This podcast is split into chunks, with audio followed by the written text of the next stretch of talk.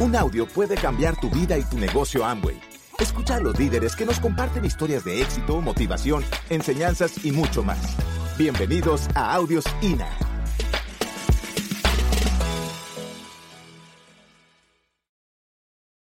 El negocio crece donde hay buena energía y hay buen ambiente. ¿Sí? Si ustedes ven personas que tienen actitud negativa o actitud de víctima, por ejemplo, los nuevitos, si ustedes escuchan gente que hay que tienen en el negocio actitud negativa, actitud de víctima, córranse de esas personas. ¿Sí? Porque este negocio donde crece, donde hay optimismo, donde la gente tiene iniciativa, tiene actitud, ¿sí? Ahí es donde los emprendedores nacen. ¿No? Ya estamos cansados del mundo negativo que vivimos, de la crítica de todo eso. ¿sí? Entonces, el negocio es para crecer y es para hacer dinero y para avanzar. Y la oportunidad está para todo el mundo. Así que aprovechen porque realmente funciona si uno hace lo que tiene que hacer. ¿sí? Eh, yo soy de Isla Verde, de un pueblito de 5.000 habitantes. Nací ahí. Eh, tengo dos hermanos que son mellizos, eh, un varón y una nena, y yo les llevo 10 meses. O sea que en este momento, ¿sí? En este momento, los tres tenemos la misma edad.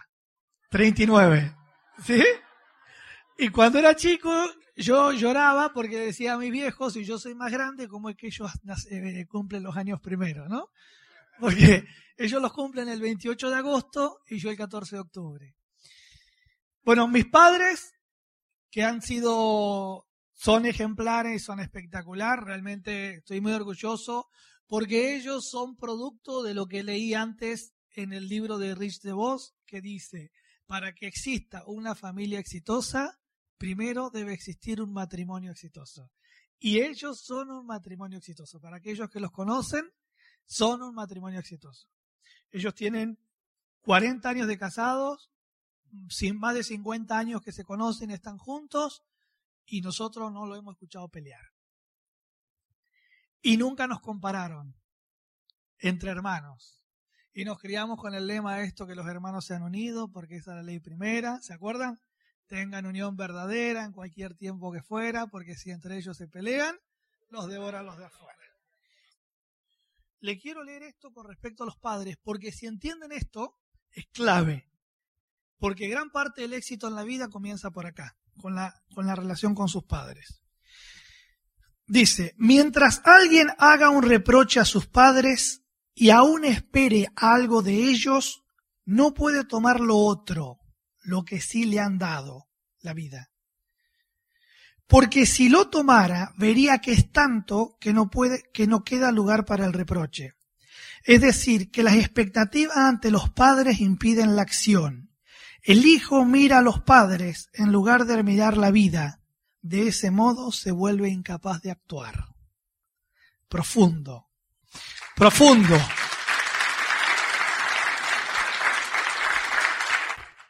Pero un poco explica que si yo le hago reproche a mis padres, a veces la vida que hemos tenido ha sido muy difícil y es muy difícil no hacer reproche porque cada familia o cada persona viene de un mundo muy complejo. ¿sí? Cada persona pertenece a un sistema familiar. Pero aquellas personas que tienen esa capacidad de, independientemente del sufrimiento que haya tenido en la infancia, puede aceptar a los papás y a las mamás tal como son. Porque hay algo que no le podemos devolver a ellos, que es la vida. Y de eso siempre vamos a estar agradecidos. Si las personas pueden aceptar eso y tomar lo bueno y lo malo que ellos nos han dado, la persona tiene la energía y la fuerza suficiente para avanzar en la vida. La energía y la fuerza suficiente y no necesita mirar para atrás porque ya tiene la fuerza, solamente mira para adelante. Y las personas que toman eso, miran solamente para adelante. Si ustedes conocen la, historia de Rich de Boy J. Van Andel, tomaron todas las monedas, las cosas buenas y malas de los padres. Por eso solamente iban para adelante. ¿Sí? Así que bueno, les dejo esta reflexión. Pero estoy, soy bendecido de haber tenido, de tener los papás que tengo. Ellos están en el negocio. Fueron docentes durante tres años, 33 años. Trabajaron muchísimo en la educación, muchísimo. Prácticamente nosotros pasamos mucho tiempo con nuestros abuelos mientras ellos trabajaban. Tenían cinco trabajos, llegaron a tener ocho trabajos los dos y tuvieron éxito como docentes. Mi vieja fue profesora, eh, inspectora de colegio, mi papá profesor de educación física Hicieron carrera en el sistema educativo, pero no ganaron dinero. Tienen una buena jubilación hoy. la jubilación no es mala la que tienen, pero el gobierno de Córdoba a todas las personas que tienen X jubilación le mete las manos en el bolsillo y entonces ahora se las baja. Acá pasa lo mismo. ¿Sí? Entonces hace reflexión que construyan su propio negocio, señores. Creen su propia jubilación. Que nadie les meta la mano en el bolsillo. ¿Sí? Porque ellos 33 años trabajaron, los dos ya 66 años, 66 años donde nosotros éramos los tres chiquitos y teníamos que estar con los abuelos. Si hay algo que a lo mejor faltó, es más tiempo. Aunque ellos siempre nos dieron tiempo de calidad, pero, pero trabajaban muchísimo por pocos resultados. ¿Sí? Y estoy seguro que a muchos de ustedes les pasa exactamente lo mismo, que trabajan duro, duro, duro, duro, por, y los resultados no son los que quieren. Y sus abuelos o sus padres le ha pasado lo mismo, trabajan duro, duro, duro, y los resultados no son los que quieren. Así que bueno, entonces, pero ellos construyeron una buena familia. Ellos realmente nunca nos compararon entre hermanos. Si nos nos llegábamos a pelear nosotros con mi hermano que jugábamos al fútbol, cuando llegamos a la casa cobrábamos. ¿Sí? Cobrábamos en serio. O no salíamos o lo que sea, ¿sí? Porque nosotros teníamos que ser unidos entre nosotros. Y les puedo decir que llevamos años, años, años que no peleamos entre hermanos. Y así mi viejo mañana, eh, o ya lo ha hecho en algún momento, tenga algún, ayuda a algún hermano o a alguna hermana con cualquier tema económico. O sea, entre nosotros nunca haber un problema económico. Miren, Así el día de mañana que ellos no estén, las casas le tienen que quedar a mi hermano lo que sea, nunca va a haber un problema económico, porque uno piensa solamente bien en ellos. Yo quiero que mis hermanos estén bien, punto. ¿Sí? Si hay una relación muy sana, y eso es gracias a lo que ellos construyeron. ¿Sí? Así que uno está agradecido, pero esa familia es exitosa porque ellos primero como pareja fueron exitosos. ¿Sí? Así que estoy agradecido por eso.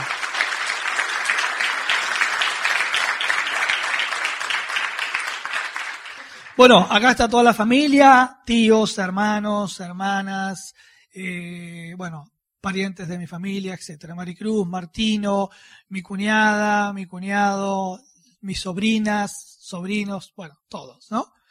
En Isla Verde, Jardín de Infante, ahí empezaron los viajes, pero voy a empezar a contar un poco la historia. Eh, a los 15 años eh, me fui a jugar al fútbol a, no, a los 16 a Central, de un club de Rosario, junto con mi hermano que tenía 15 años. Estuvimos jugando ahí, después estuve en Talleres de Córdoba y después en Central de Córdoba. Mi sueño era ser jugador de fútbol. Mi sueño era llegar a jugar en la primera división, jugar en Boca, ¿no? Porque soy hincha de Boca. Hoy me da lo mismo, ¿sí? Pero antes era fanático de Boca y hoy me da lo mismo si Boca gana o pierde, pues ya me da lo mismo. Pero sí, era hincha de boca. y soñaba con ser jugador de fútbol, con jugar en la primera, con jugar en la selección argentina. Eh, en las habitaciones teníamos todos póster de, futbolistas eh, y soñábamos con eso. ¿Qué pasó? Me faltó convicción. Me faltó el libro La magia de pensar en grande. me faltó eh, actitud mental positiva. Me faltó tener la convicción. Permití que los pobres resultados que tenía afectar a mi actitud. ¿Cómo les puede pasar a ustedes en el negocio? Están trabajando el negocio, no tienen los resultados que pretenden, entonces permiten que esos resultados afecten su actitud. Entonces luego salen a hacer el negocio, pero con una actitud distinta, ya no tan convencidos. ¿Sí? Entonces ya hacen, pero no contagian, no contagian la convicción que creen en el negocio lo que están haciendo. Y eso es lo que hacía yo. Yo no tomaba alcohol, me iba a dormir temprano, entrenaba todos los días, en verano entrenaba cuando la mayoría no entrenaba, pero me faltaba convicción personal. Me faltaba convicción. Y por eso fue que no llegué en el fútbol. Entonces, a los 18 años estaba frustrado, dejé de asociarme con la gente correcta en el deporte y, y bueno, estaba ahí perdido dando vueltas y a los 18 años mis viejos conocen este negocio por unos amigos, en Chañar Ladeado, en un pueblo. Cuando ellos conocen el negocio, yo justo estaba en Isla Verde, vienen de una reunión de negocio, raro porque en mi casa siempre se habló de educación y deporte, y me llamó la atención. Y ahí fue que le empecé a preguntar de qué se trataba, de qué se trataba, de qué se trataba, de qué se trataba, hasta que me empezaron a contar. Y un domingo a la mañana aparece Natalio Bruschi, un empresario que es argentino, hoy vive en Miami, tenía una clínica de psiquiatría en Miami, y él fabricaba el chip de las tarjetas de crédito en Argentina con el hermano. Llegó en un Volvo 850 un domingo a la mañana a hacerle el seguimiento a mis viejos sobre el negocio. Y yo estaba detrás de la cocina queriendo escuchar porque yo estaba más entusiasmado que todos los que estaban ahí en la mesa. Pero no participaba yo del negocio. Mis viejos estaban participando. Entonces mis viejos entraron al negocio, se auspiciaron ese día. Ellos tienen mucha influencia en el pueblo, por lo que han hecho. Entonces ahí nomás hicieron una primera presentación, fueron como 40 personas, 30 personas su primera presentación, hubo gente que entró al negocio, empezaron a crear un grupo, eso fue como en el año 94, por ahí 90, no, 95, por ahí. Y, y yo estaba entusiasmado con que me gustaba el negocio. Me gustaba, me gustaba, me gustaba, me gustaba esto de pensar en grande, esto de hacerse rico, todo eso me encantaba. Entonces ellos arrancan el negocio con todos los trabajos que tenían, pero en ese momento en Argentina faltaba mucho conocimiento, mucha información sobre cómo funcionar, hacer funcionar el negocio. Eh, y ellos estaban con los cassettes en aquel momento, la línea de auspicio que serían las personas que los invitaron no lo tenían cerca, entonces estaban un poco perdidos, porque no, estaba la tecnología que hay hoy, ¿sí?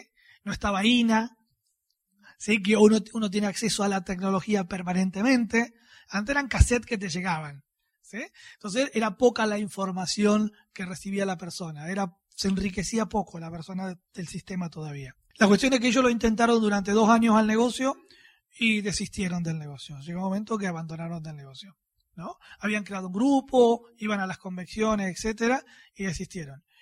En el momento que ellos desisten, mi mamá me paga una entrada a la convención a Mar del Plata. El fútbol ya había perdido la creencia de que iba a llegar y estaba frustrado porque yo, si algo tenía claro en mi vida, es que no pensaba estudiar ni trabajar. ¿Sí? El, te juro, eso yo lo tenía claro. Pero ahora le voy a explicar. ¿He trabajado este negocio? Por supuesto que lo he trabajado y muchísimo.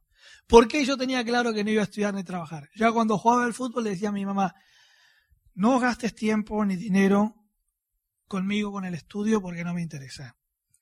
Yo no pienso seguir ninguna carrera universitaria. No inviertas plata en mí porque yo no voy a estudiar. Yo voy a ser jugador de fútbol. Ese es mi sueño y eso es lo que quiero hacer. Cuando el fútbol no fue y encontré este negocio, dije exactamente lo mismo. Esto es lo que voy a hacer. Y a los 18 años, en una promoción del colegio, en el año 94 o 95, no me acuerdo cuándo fue, yo dije que iba a hacer este negocio y que iba a hacer plata con este negocio y que me iba a ir bien. Hace casi 22 años atrás. ¿Sí? ¿Por qué? Porque sin conocer todo lo que he ido aprendiendo, Jalil Gibran dice, toda vida es oscura cuando no hay actividad alguna. Toda actividad es ciega cuando no hay conocimiento. Todo conocimiento es vano cuando no hay trabajo.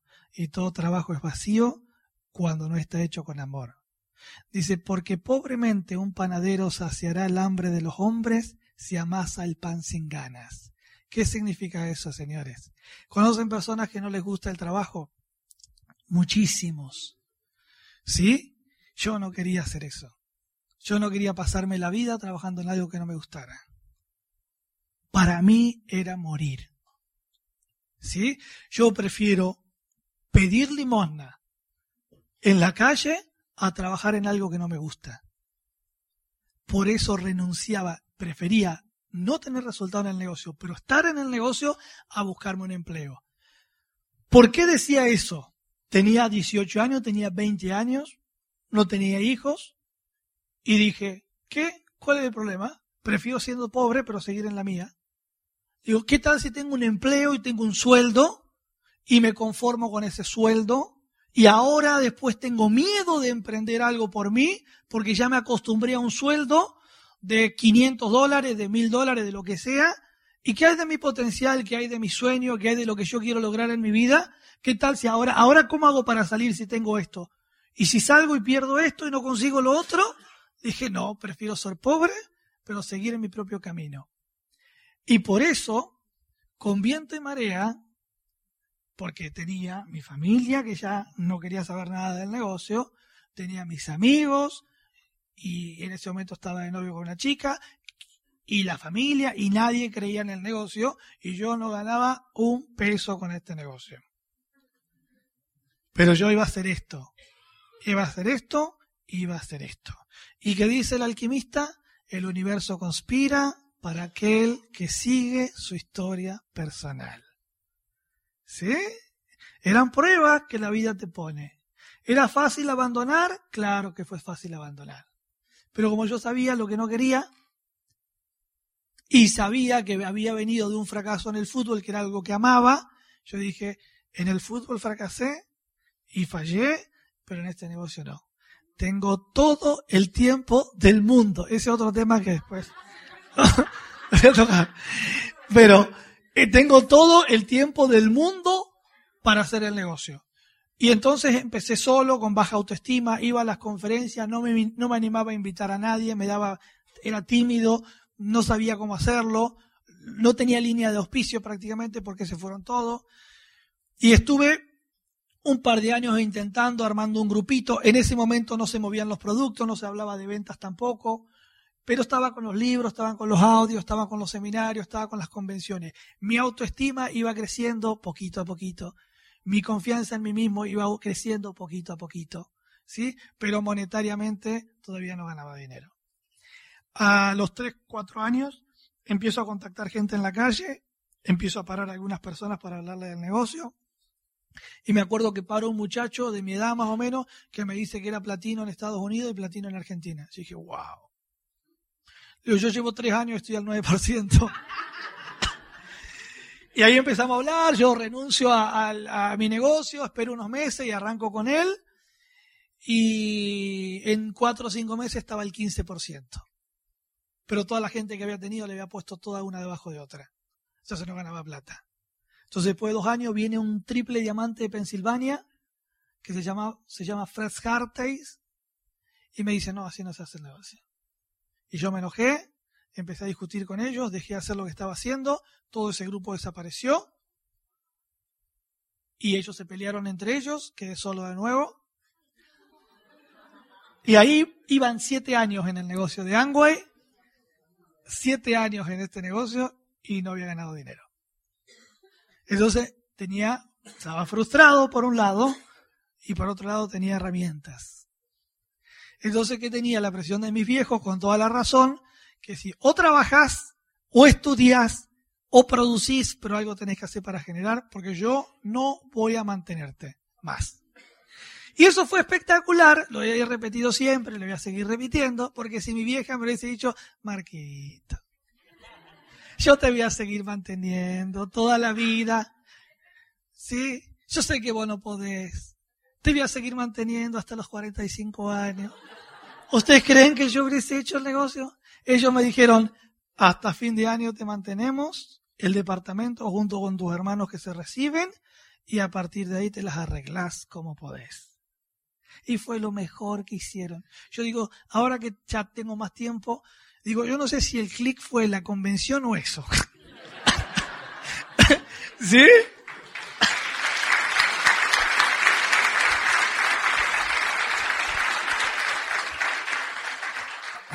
Hay una frase que me encanta, que no recuerdo bien cómo es, que lo como diciendo, la firmeza es el nombre que pone el amor para ayudar al crecimiento. Si mis padres no hubiesen sido firmes con nosotros, no hubiésemos crecido como crecimos. Si ellos hubiesen sido blandos y hubiesen sido permisivos con nosotros, nosotros hubiésemos tomado esa soga y no nos hubiésemos largado. Agradezco que fueron firmes. Quizás no lo tendrían que haber hecho a los 24, 25 años, los tendrían que haber hecho a los 18, 20 años. Ya sería embajador corona a lo mejor. ¿Sí? pero fueron firmes. Entonces Barto me decía, a los 25 años encuentro a Barto, arranco el negocio por tercera vez, y Barto me dice, Marcos, me dice, tenés que vender. Digo, hasta ahí nunca había escuchado que había que vender en el negocio. Y, lo único que había escuchado en los cassettes es que había que consumir y recomendar y, crear las redes. Nada más. Digo, Barto, yo no soy vendedor. Me dice, pero vas a tener que vender. Me dice, vos tenés presión en tu casa, tenés presión en todos lados, te estás endeudando, no tenés plata. Le digo, bueno, prefiero vender acá ocho horas para mí y no trabajar ocho horas para otro. Así que empecé a vender. ¿Me fue fácil la venta? Muy fácil me fue la venta. ¿Por qué? Les voy a explicar por qué. Después de siete, años de estar escuchando audios, después de siete años estar leyendo, después de siete años estar yendo a los seminarios, a las convenciones, a las conferencias, no faltando nunca. Me iba a las convenciones, los sábados hacía 700 kilómetros para ir a, Rosario, a, la a Buenos Aires a la convención, iba a la convención el sábado y el domingo, el sábado a las 12 de la noche me tomaba un colectivo para llegar a las 10 de la mañana a Isla Verde para jugar el domingo a la tarde. O sea, iba el sábado a la convención, aunque sea un día de los dos. Me fue muy fácil porque había perdido el miedo a hablar con la gente, porque estaba entrenado en el cómo ganar amigos, porque conectaba con el cliente y lo único que tenía que hacer era crear la relación, agarrar el producto y mostrárselo a la persona y tuve 250 clientes, tres, casi 300 clientes. En el año 2004, la compañía, bueno, en ese momento no tenía auto, estaba de novio con una chica, cuando nos peleamos me quedé, había un auto que habíamos comprado media, yo lo pagaba en cuota, ella lo pagó contado, la, su parte. Cuando nos peleamos me quedó una partecita del auto, me, encontré, me quedé, me compré un auto con lo que pude, un auto cualquiera, una, una cualquier cosa era. Pero con ese auto iba de pueblo en pueblo. Y cuando voy vendiendo, vendiendo, vendiendo, empiezo a pagar las deudas. Ya cuando tengo la plata para pagar las deudas, choco el auto. Enojado, recontra caliente con el auto, que me lo choqué contra un colectivo. Me quedé ahí en la garita llorando porque dije, ahora que tenía la plata para pagar las deudas, iba a comprar otro auto para arrancar de cero.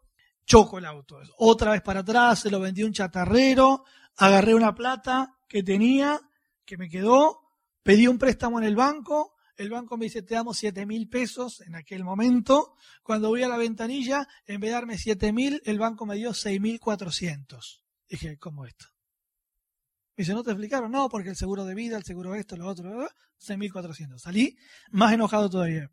Me compré un auto apurado, ansioso, como he sido durante muchos años. Me compré un polo, color rojo, lindo por fuera, un desastre por dentro. Así compraba las cosas apurado, pues yo digo, no puedo estar parado, yo tengo que hacer, hacer, hacer, hacer, hacer, hacer, tenía que atender clientes, etcétera. Y salí a vender, ese auto se me fundió dos veces, pero vendía, vendía, vendía, y en el 2004 la compañía dice, todo el mundo que llega a esta facturación gana un cero kilómetro. Dije, lo gano. Ya, ni bien lo saco, dije, lo gano. Lo gano. ¿Cómo? No sé. Y acá le doy un secreto. No se pregunten el cómo. Porque si ustedes se preguntan el cómo, les entra la duda. Gracias por escucharnos. Te esperamos en el siguiente Audio INA.